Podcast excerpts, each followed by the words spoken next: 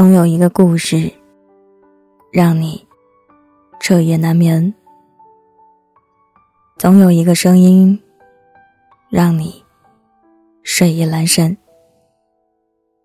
我是袁熙，新浪微博搜索 “ng 袁熙”，微信公众号请关注“南生北渊”。今晚要分享的文章来自。有故事的蒋同学，那些从不在朋友圈崩溃的九零后。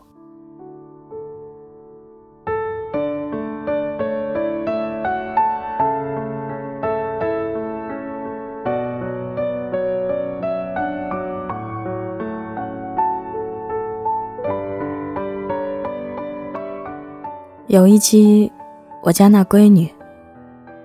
吴昕妈妈说：“自从我用了微信，我就没看到过吴昕的朋友圈。”吴昕解释说：“很多都不是重要的事儿，屏蔽你是怕你担心。”他还说：“周围很多人都是屏蔽爸妈的，甚至为了讨爸妈开心，还要分组发朋友圈。”吴昕妈妈笑着说：“你呀，非让我去网上了解你，而不是从朋友圈了解你。”听到这句话的时候，心里酸酸的。这是我理解吴昕，因为，他，就是千千万万个我们。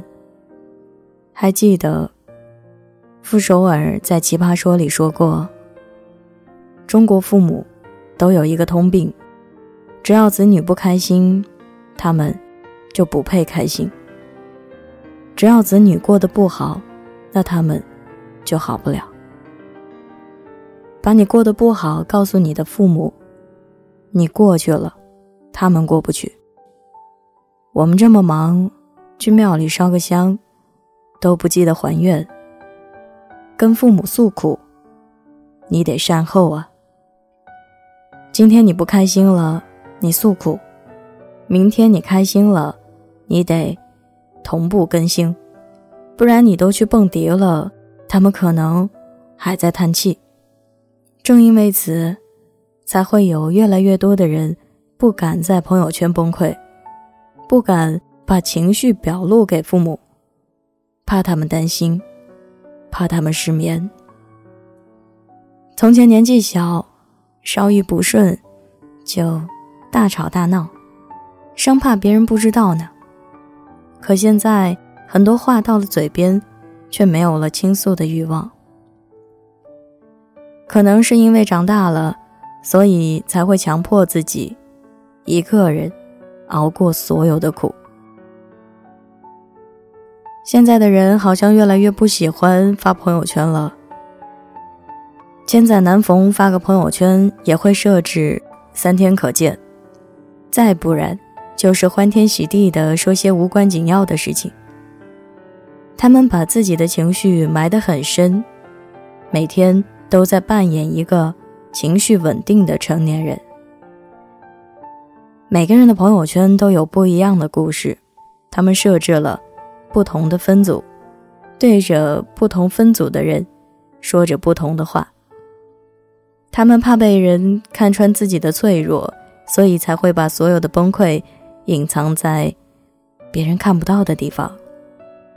前阵子和好朋友聊天，他说：“以前刚有朋友圈的时候，我一天发八回，现在我什么也不发了，懒得开心，也不敢崩溃，因为没有意义，也没有人在乎。”他这番话说的我心里一颤。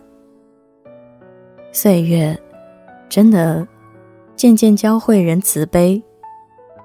我们不敢在朋友圈崩溃，但也不是真的开心，因为我们知道，即使自己没有被生活温柔相待，也尽量不要给别人的生活添乱。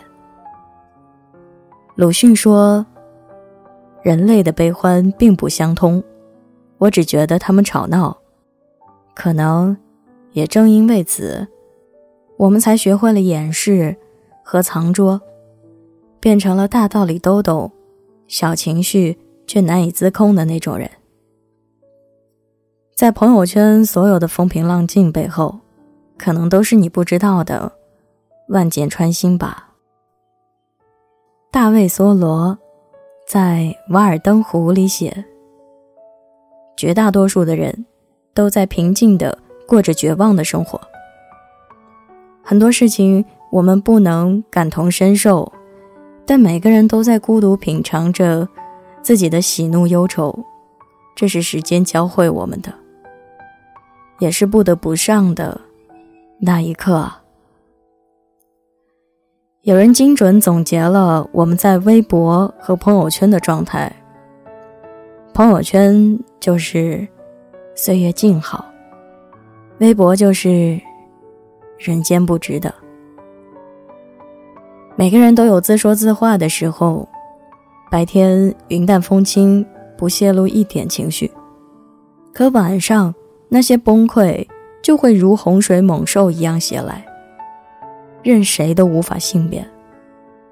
去年看了新垣结衣主演的电视剧《无法成为野兽的我们》，她在里面饰演了一位笑容满满、工作完美的职场女性。殊不知，这份完美的背后是无止境的隐忍和疲惫。不仅同事经常把烂摊子交给他，而且老板也总是对他大呼小叫的。他的情绪一直都处于崩溃的边缘。有一天，他站在地铁边，动了自杀的念头。可当地铁疾驰而过，他还是猛地向后退了一步，解救了自己的后半生。然后在第二天，他忘掉之前的一切。继续笑容满面的把新做的方案递给老板，好像什么都没有发生过一样。他身上有我们的影子，有我们生活里的难言之隐，也有我们每天会面对的问题百出。但同时还有的，是我们一点一点在破碎之后又重塑的坚强。即使你在朋友圈里，在别人面前自在如意、谈笑风生，但也希望你能够妥善安置自己的脆弱，像个大人一样去爱、去恨、去接受。愿你与自我和解，和生活友好相处，也愿你能做到。如八月长安说的那样，被命运打趴下的时候，我们还是要站起来，拍拍身上的土，说：“来，咱们三局两胜。”